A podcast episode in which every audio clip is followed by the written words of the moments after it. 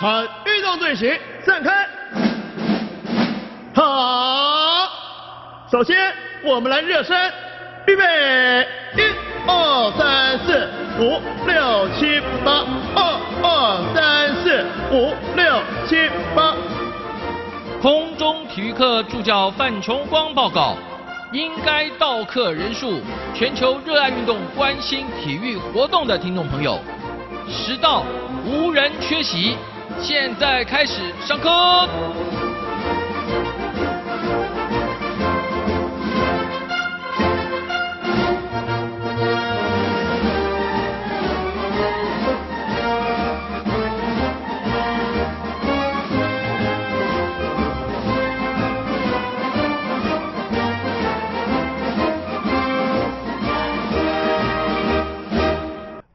全球热爱运动、关心体育活动的各位听众朋友，大家好，欢迎收听空中体育课，我是助教 Simon 范崇光。喂，你在干什么啊？难不成你中了魔咒啊？上个礼拜我们的课程就在讲棒球场上的魔咒，难道你就中毒了吗？好，没关系，今天我们的名嘴又来了，要告诉你如何面对魔咒。搞不好就解决喽！名嘴运动来喽！绝对不是搞革命，绝对不是只有嘴巴运动，让名嘴说运动。至于谁是名嘴，说什么运动呢？听完立马分明。在人生不顺利、不如意的时候，很多人说。难道我是被人施以魔咒吗？我要怎么破解呢？Simon 有自己的看法。人生的路程当中，当然是会有起伏的。你不能在那个低谷的时候就埋怨是不是遭受魔咒。其实我们就想，不管怎么着啊，你经过了低谷之后，就会看见那高峰。魔咒十年、二十年，甚至一百年。也许在你这一生都看不到那个尽头，那又何妨呢？反正你都在低谷了嘛，也没有所谓再低的低谷了。你现在收听的是中央广播电台台湾之音空中体育课的名嘴运动，我们延续上个星期还没有说完的 curse，因为在职业棒球界的魔咒实在是太多了。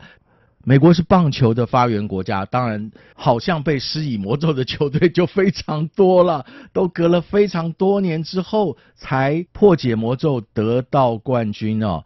那么今天对我们施魔咒，不不不不，带领我们继续来看看日本职棒有哪些球队曾经被魔咒所困扰的，还是名嘴资深运动哲理家、观察家沈强。各位听众、主持人，大家好！一个礼拜没见了，魔咒有对你造成生活的不便吗？但是我还是希望大家能够秉着谋事在人，成事在天，事在人为。好的啦，我刚开始也说了嘛，即使你觉得很不顺遂，好像是被施以魔咒了，你就继续努力啊！打破魔咒是一件很重要的事情，但是魔咒没有破，继续努力嘛。所谓事在人为，正是这个道理。是。上礼拜也说了，我们本来预计是要把美国职棒、日本职棒曾经遭受到魔咒困扰的球队一股脑的说完，但是事与愿违，所以这个礼拜我们就从日本职棒遭受到魔咒 curse 困扰的球队说说吧。是的，谢谢各位听众，大家都没有翘课，所以我们今天带到了日本来听听看日本的职棒魔咒，最有名的就是阪神虎队的。肯德基爷爷魔咒，哎呦，肯德基是一个西方产物，它是真的对我们这个东方的阪神虎施了什么魔咒呢？顺便沈强在这里透露一个个人的小秘密，小弟呢在学生时代曾经在肯德基当过工读生，那就是你是被肯德基派赴潜伏在阪神虎施以魔咒的吗？还是还没来得及？日本职棒我倒不讨厌阪神队。事实上，当时我最喜欢的是中日队，因为那时候我们的郭元志是在那边。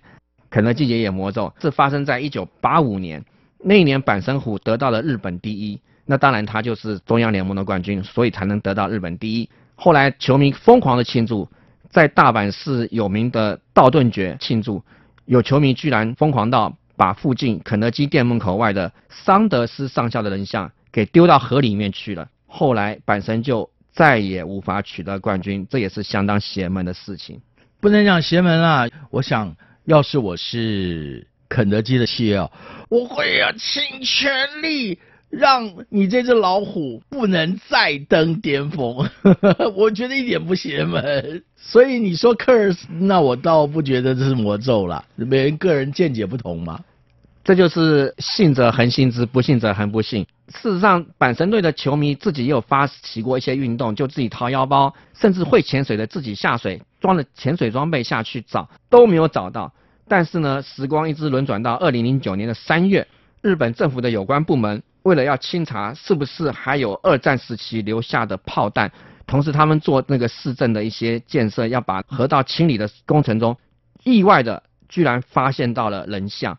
上下半身都有，但是呢，左手遗失了，拐杖、眼镜不见了。然后这三样也就让肯德基的魔咒继续着吗？目前当然本身还是没有封王，但是呢，他们相信魔咒破除了，而且他们把桑德斯上校的这个人像洗得非常干净，陈列在阪神的历史文物馆中。可是还是有些污泥，毕竟泡了那么多年。我想哦。日本在我的印象当中不是一个很会反省的民族哦，我是希望啊，他们应该不要放在博物馆里，而是把这个桑德斯爷爷的肖像哦放在最明显的地方，也不要恢复，让大家看一看你球迷的疯狂行径，对无辜的桑德斯上校施以毒手，是不是造成了魔咒不说，而是这个其实就是常常日本人都会。说我的公民教育做得如何如何，这就是让你好好的反省的一件事情，这是我的角度了。呃，英雄所见略同，因为毕竟日本这个民族，它表面上是十分压抑的。不过我顺便提一下这个魔咒，这个肯德基爷爷魔咒呢，除了是在阪神队发酵之外，一般在商场上呢，他们还有另外一个称法，就是把这个肯德基爷爷魔咒用来指一些，甚至是用来恐吓一些。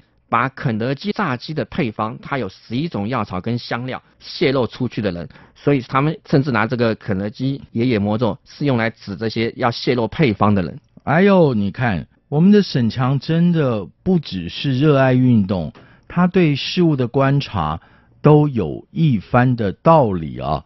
那么接下来我们还是要继续。谈阪神虎的这些疯狂球迷对肯德基爷爷施以的暴行而产生的魔咒吗？接下来呢，我们就是吃便当时间了。哎，真的，我们今天录音的时间就是要到吃便当，现在饥肠辘辘啊。对，现在要带到千叶罗德有名的便当魔咒。一九九六年呢，千叶罗德海洋队，他跟位于千叶火车站附近的知名便当店。那汉字的那三个字叫做万叶轩，嗯，跟万叶轩这家店进行了异业合作，推出以球员或者对战球队命名的纪念便当。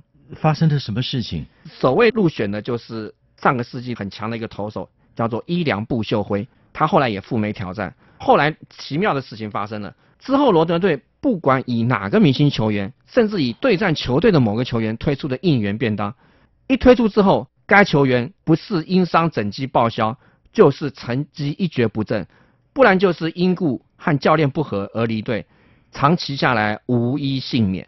无一幸免，这个好像就跟 curse 有这么一点连结喽。所以大家就指这个叫做便当魔咒。这个魔咒，当这些无一幸免的人员离开之后，应该也就自然解除了吧。这些明星球员，当然除了第一位的这个伊良部秀辉，后来有名的还有韩国旅日的一些强打，像李承业、像金泰君也都中了。直到二零一六年的时候，球团也觉得好像是有那么一点，因为后来球团想要再找明星球员推出应援便当，明星球员不是婉拒就是逃之夭夭。那为什么呢？因为他们说婉拒跟桃之夭是有态度上的区别哦。婉拒就是很 客气的说，哇不不不不不不不，陶之夭就直接离开你这支队伍了。所以说，后来球队到了二零一六年，想到另外一个花招，那一年呢，罗德队在太平洋联盟的季赛成绩是名列第三，名列第三，所以当然就可以打后面所谓的季后赛，在日本叫做高潮赛，就是第三名挑战第二名，再往上挑战。所以他想说，好吧，既然每次拿球员，球员都会发生不测，那我这次就推出一个茶泡饭的便当，叫做下课上茶泡饭。哎，就第一轮就碰到软银了，不好意思，只卖了两场，直落二就被软银撒优那拉了。软银是专门克茶泡饭的，下课上茶泡饭，我还蛮想来一碗的。你还蛮想来一碗？你你想继续参与魔咒当中吗？还是你被这个美食所吸引？两者皆有。两者皆有。哎呀，我们两次的课程都在谈论魔咒，沈强沈大师，不知道什么时候可以脱离魔咒啊？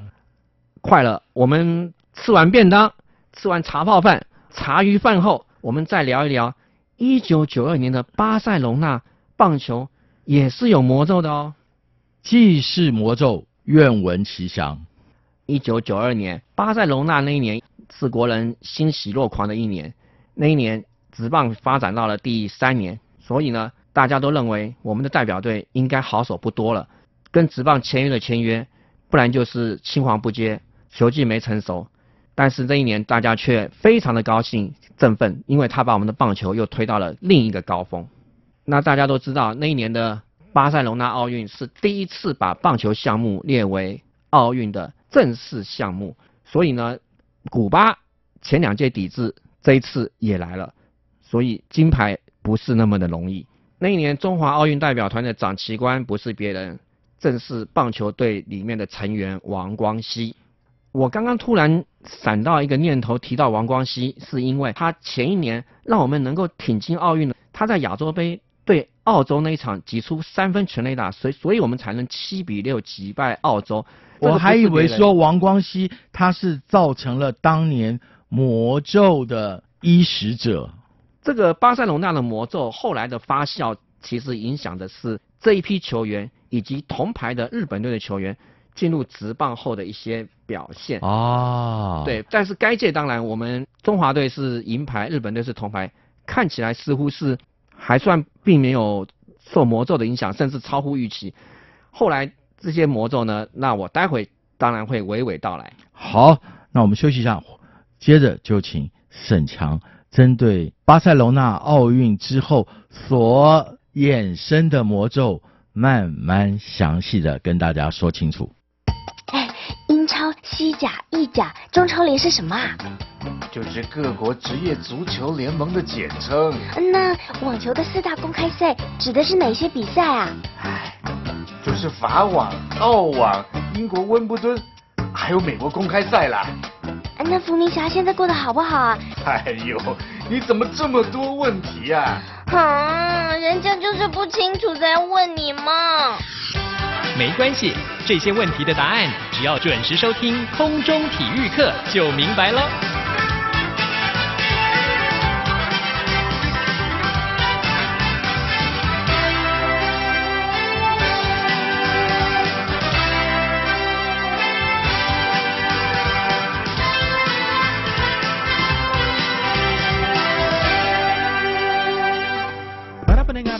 难道他们已经忘记了这个问题吗？这是什么？我来回答。但是，对于我来说，这是一条最伟大的赞美。我永远在等待你的到来。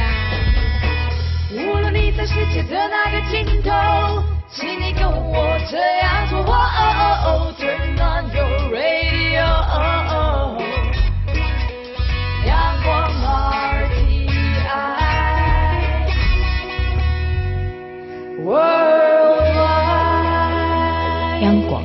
联系世界的桥梁。各位听众，大家好，欢迎和我们一起来打破魔咒，迎向光明的人生。我是沈强。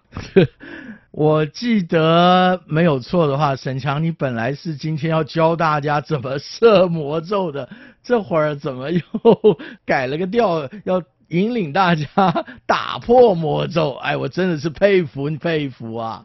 这个叫做攻守两端都要兼顾。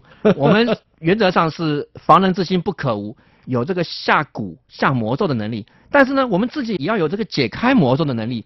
这样我们才能够迎向光明啊。哦，所以才是防人之心不可无啊！好了好了好了，你怎么说都对了，至少因为你是名嘴，我们都讲在台湾现在有一种职业是特别令人尊重，那就是名嘴嘛。名嘴怎么说都对，特别我们今天在讲的是魔咒，你小心名嘴对你施以魔咒哦。沈强心里不敢这么想，不过俗话说得好，人的嘴巴两张皮，翻上翻下都可以。那我们回到一九九二年的这个场景，那一年中华队阵中的罗振龙、罗国璋、吴思贤、郭李建夫这四位球员是二度参加奥运棒球，也就是二度参加奥运。但是呢，姜泰拳是史上第一位奥运三朝元老，一直到后来才被古巴队的很多人追上，所以姜泰拳是历史上第一位奥运三朝元老。那一年的中华队沿路过关斩将。尤其是廖敏雄在七月二十六号对意大利那场比赛，成为奥运正式棒球项目之后的第一支 home run，就是我们的棒球王子廖敏雄。其实棒球在奥运停留的时间真的不是很长了，所幸啊，二零二零奥运它要重回正式项目了，因此在这个时间，还有上个礼拜我们谈职业棒球场上的魔咒。还有此刻正在谈奥运棒球场所衍生的魔咒，就特别有意义了。棒球真的就像人生一样，非常的戏剧化。后来呢，我们的张文忠又在七月二十九号对西班牙的时候，成为奥运棒球史上第一位缔造完全打击的野手。同时，郭李建夫当然奥运完他是成为我们的民族英雄，他在奥运三胜零败。防御率 ERA 是零点九三，是最佳的投手。你说了这些名将，是因为他们的丰功伟绩引起了别人的嫉妒，因而有魔咒产生吗？皆有之。因为我们知道金牌战中华队输的其实有点多，就是一比十一败给了古巴。但是最后古巴的教练跑来跟中华队教练握手的时候，他指一指我们的休息室，就是指着背号二十五号的郭里建夫，他说。我们虽然拿到了金牌，但是没有跟这位二十五号的投手较量过，他们觉得是一些遗憾。那这只是透露了他们的遗憾，但是还跟 curse 没有连接上啊。这个魔咒呢，要发酵，要发生，一定会有缘由。好，要酝酿。对，有物质，有材料，有人，有山羊，或者有肯德基爷爷，总要有个东西。嗯。我们现在就要直指诱发了这个魔咒的物品、人或是什么吗？这个东西呢，其实是一个事件，是一个事情。光鲜亮丽的底下，通常都有一些见不得人的事情。当然，我不太愿意用这样的说法来讲我们的体坛，毕竟那一年是我们棒球到了高峰。但是呢，那一年因为体委会尚未成立的时候，当时的教育部规定，正式项目银牌是五百五十万一个人。而这一次的棒球正式项目的银牌，是我们首次团体项目在奥运夺牌。对，团体项目，所以这个奖金就有一些问题发生了，是吗？这个奖金大家手指头的按按计算机就知道，这个奖金一个人五百五十万，所以高达一亿一千万的总奖金。后来呢，有人为教练抱屈，因为当时体委会尚未设立，教育部在一九八九年。跟各个球员签订了合约，因为怕这些好手再度到国外打球或者被国内的职棒牵走，因此每个球员都是量身定做，跟棒协是有一份合约的。嗯，这个合约当然只有棒协知道。最后呢，有人这个合约是密约吗？是事后才曝光的？比雅尔达密约稍微不秘密一点。对对对，毕竟他没有出卖人嘛，哈。嗯，那个密约后来是这样子的，因为当时这个规定。教练团是没有奖金的，所以呢，国内就发出了很巨大的声音，认为球员应该把部分的奖金提拨出来给教练团，甚至启蒙教练。像罗国璋他就提了一数十万，至今还存在户头里面，但是他找不到那位他在苗栗的启蒙教练。啊，那就也就是说，在当时的情况，有一些球员乐意把他的奖金捐献出来，可能有一些球员虽然没有表态。但是应该就没有响应这个所谓的乐捐了，因为我们所谓的捐献应该是心甘乐意嘛。对，这个要出自于心甘乐意才比较可贵。不过大家都在团体中待过，尤其是男生有服过役，大家都知道有所谓的老鸟菜鸟。那当时有很多种分奖金的方法，老鸟多拿一点，菜鸟多给一点。那你多给一点，象征的就是你自己少拿了一些。后来呢，最后大家都瞧不拢，甚至呢还引发了黑道介入。这个我实在不得不提，黑道介入，事实上他们是说关心选手的权益。当然你们也知道，天下没有白吃的午餐。后来有许多选手都寄纯正信函给棒协，最后呢，棒协在一九九三年，就是隔年的三月开了一个会，但是在资讯决策都没有公开的情况下，私自依贡献度把二十位球员分成 A 到 F 六个等级，A 级的只有一位，就是郭李建夫，他实得五百五十万，中间的我就不晓得谁是。就他不用乐捐，对，因为大家也都看得到他是嗯贡献度最大的。可是 F 级有三位球员，黄文博、钟宇正、古国谦。那 F 级换句话说，你拿的少就是你掏出来的多。他用他的金钱来代换他在球场上少贡献的。对，那古国谦、黄文博、钟宇正这三位选手，最后到口袋的不到四百万。唉，我们没有想到讲 curse 这件事情哦，带出了沈强他多年埋藏在心中，想要在一个公开的机会跟大家吐露，应该是替当时的球员教练不满的心声哦。我想这也是我们节目的目的啊。只能 curse 很吸引人，但是 curse 发生的原因也都不是一个面向产生的。就像刚刚沈强分享的，巴塞隆纳奥运中华中华棒球代表队夺得了银牌之后，奖金奖金都有明定的办法，可是后来怎么会有这些纷纷扰扰呢？莫怪就是这个 issue 产生了后来所谓的魔咒。这就是我们常常提到的周延性。假如说当时有考虑到教练团的话，也不至于发生到这样子。后来这个魔咒呢酝酿的结果呢，我不管他是牵强附会还是真的有这么一回事，银牌中华队、铜牌日本队的成员在历年都进入了职棒圈，可是表现都不如预期。像中华队大部分的成员，在一九九七年都涉及了黑鹰事件，很多球员在不到三十岁就结束了球员的生涯。就是当时职棒的时报鹰队啊，对，这是非常可惜的。而当时三十岁正是一个职业运动员，体能跟经验都协调到最高峰的时候，而他们却在这个时候高挂了球鞋。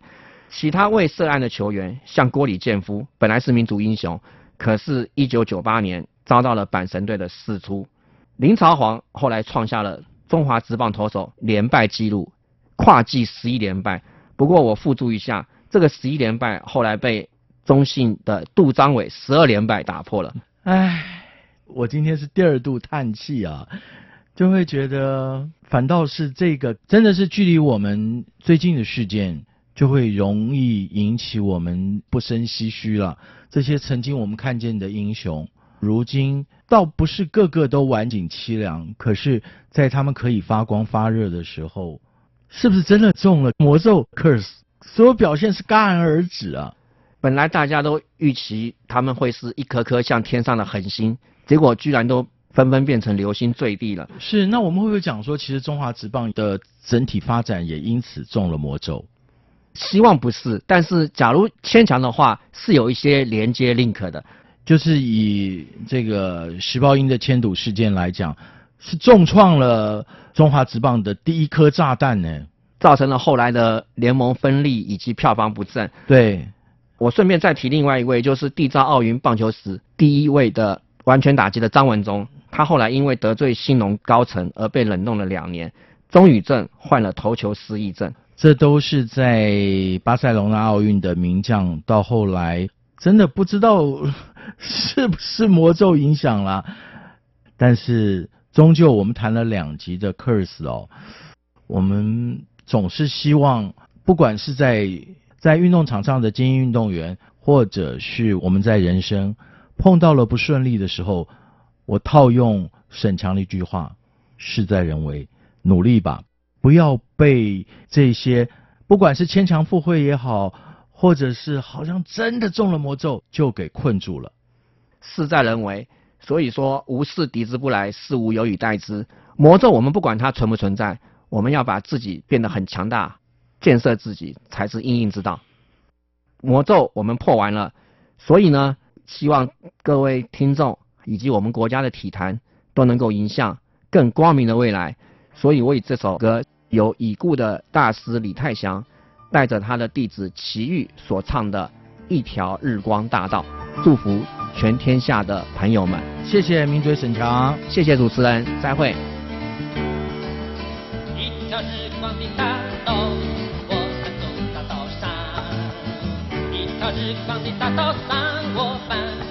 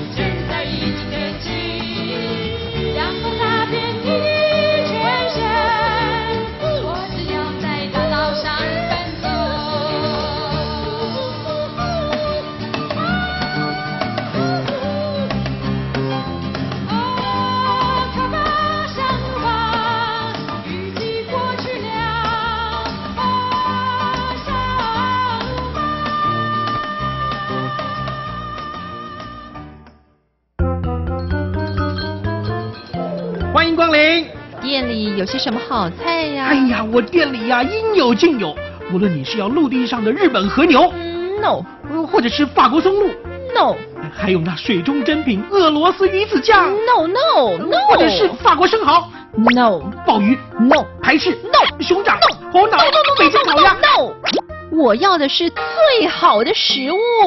这位大小姐，您帮帮忙吧！全世界最好的食物我都有啊，可是你都不要啊！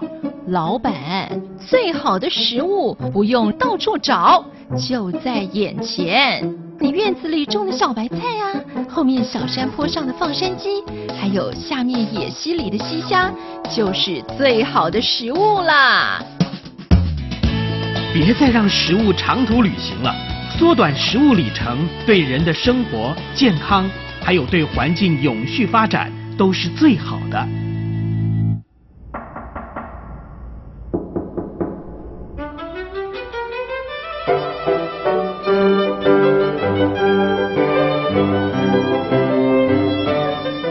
七月份，央广邀请您来探索台北市立美术馆的精彩典藏，以声音和影像带您认识台湾画家的故事，还要一起发现藏在画作里的细节和秘密。